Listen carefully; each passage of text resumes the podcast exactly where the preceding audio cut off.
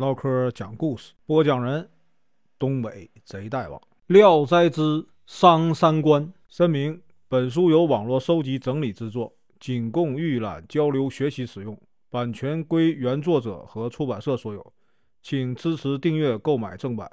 如果你喜欢，点个红心，关注我，听后续。从前呐，诸葛城内呀，有个读书人叫商世宇，他因喝醉酒后啊，说笑话。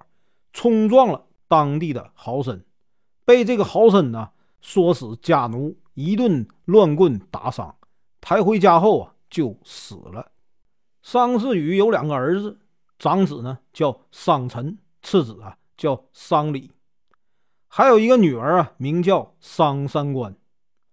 商三官已经啊年满十六岁，早已许配了人家，因为父亲的丧事啊而没有完婚。三官的两个哥哥为这个父亲之死出门去打官司，都一年了，案子没有结果。三官的夫家便托人呢劝说商三官的母亲，请求啊将这个婚事先办了。母亲准备答应。这时呢，商三官听到以后走进来说：“天下哪有父亲的尸骨未寒就办喜事的儿女呢？”你呀，家里难道没有父母吗？女婿家人呢，听了这话，十分惭愧，也就呢不再催促了。后来呢，两个哥哥打官司没有赢，满怀啊怨屈，回到家中，全家人呢都满腔悲愤。兄弟俩准备将父亲的尸体留下不葬，以便留下证据，再次告状。商三官说：“人呢？”无缘无故被杀死，而官司呢都打不赢，这世道是什么样的世道就可知了。老天爷不会专为你们呢，弟兄俩派一个青天大老爷来的。父亲死了也不得安宁，做儿女的又于心何忍呢？二位兄长听从他的话，将父亲入葬。葬礼之后，商三官。连夜离家，不知去向。母亲心中不安，怕三官的夫家知道了要人，不敢声张。于是呢，让两个儿子暗中打听。将近半年呢，家里都得不到半点消息。后来那个豪绅呢过寿，招了个戏班子在家里唱戏。老艺人孙淳带了两个弟子前来。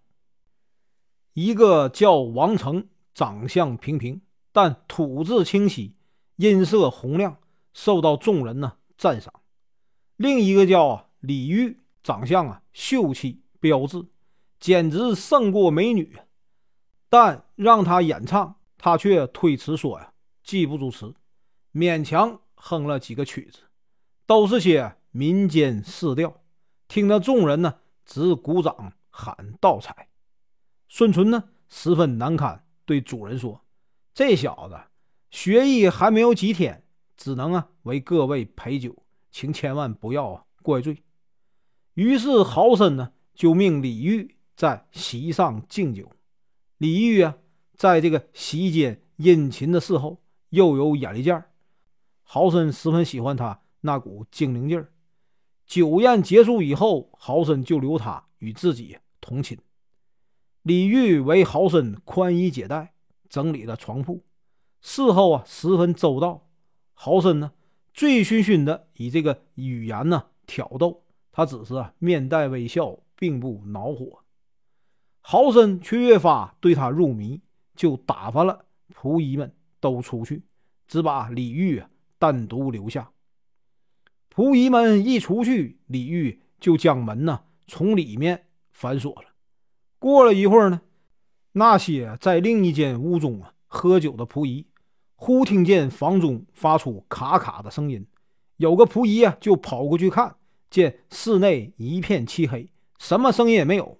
他刚要转身离开，忽然从室内传出啊一声巨响，像是悬挂重物的绳索突然崩断一样。他喊了两声，里边没有回声，他就叫来众人呢。破门而入，才看见主人呢已被斩成两段，而这个李煜呢，已呀自尽身亡。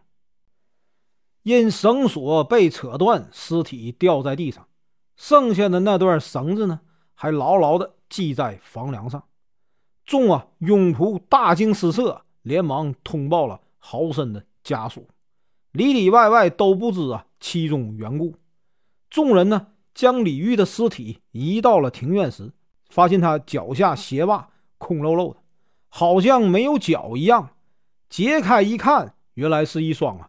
穿着白色孝鞋的三寸金莲，李煜啊，竟是一位女子。众人呢，更是惊恐，赶忙呢把孙纯叫来盘问。孙纯见眼前发生的一切，吓得不知说什么好，只回答：“李煜是一月前才来到我门下学艺的，今天呢，执意要给主人祝寿，我，实在不清楚他的底细。”众人看到他里面还穿着校服，便怀疑啊是商家派来的刺客。豪绅家暂时派了两个家丁看管他的尸体。这二人呢，看他面容栩栩如生，摸了摸他的身体，温暖而又柔软，便想啊奸淫。其中一个抱着尸体将他翻转过去，正要解下他的衣裤，忽见他的头啊如同。挨了什么东西，重重一击，顿时呢口吐鲜血而死。另一个吓得失魂落魄，忙啊告诉众人，人人呢都对女尸恭恭敬敬，看作神灵一样。第二天，豪绅的家人告了官府，官府啊传问丧氏兄弟，兄弟二人都说不知，只是妹妹离家出走啊，已有半年。官府让他们去认尸，果然呢是三官妹妹。官府认为商三官是世上少有的女子，便判两兄弟啊领尸回去安葬，并责令豪绅家不许寻仇。意思是说，商家两兄弟啊，竟然不知自家有个女中豪杰，真是白当了一回大丈夫。而商三官的作为。也真是啊，能惊天地泣鬼神呢。所以呀，也不能怨世人都庸庸碌碌了。希望天下女子都来埋尸为商三官绣像供奉。这种啊功德和人们供奉关羽也差不了多少。本文结束，感谢观看，请听后续。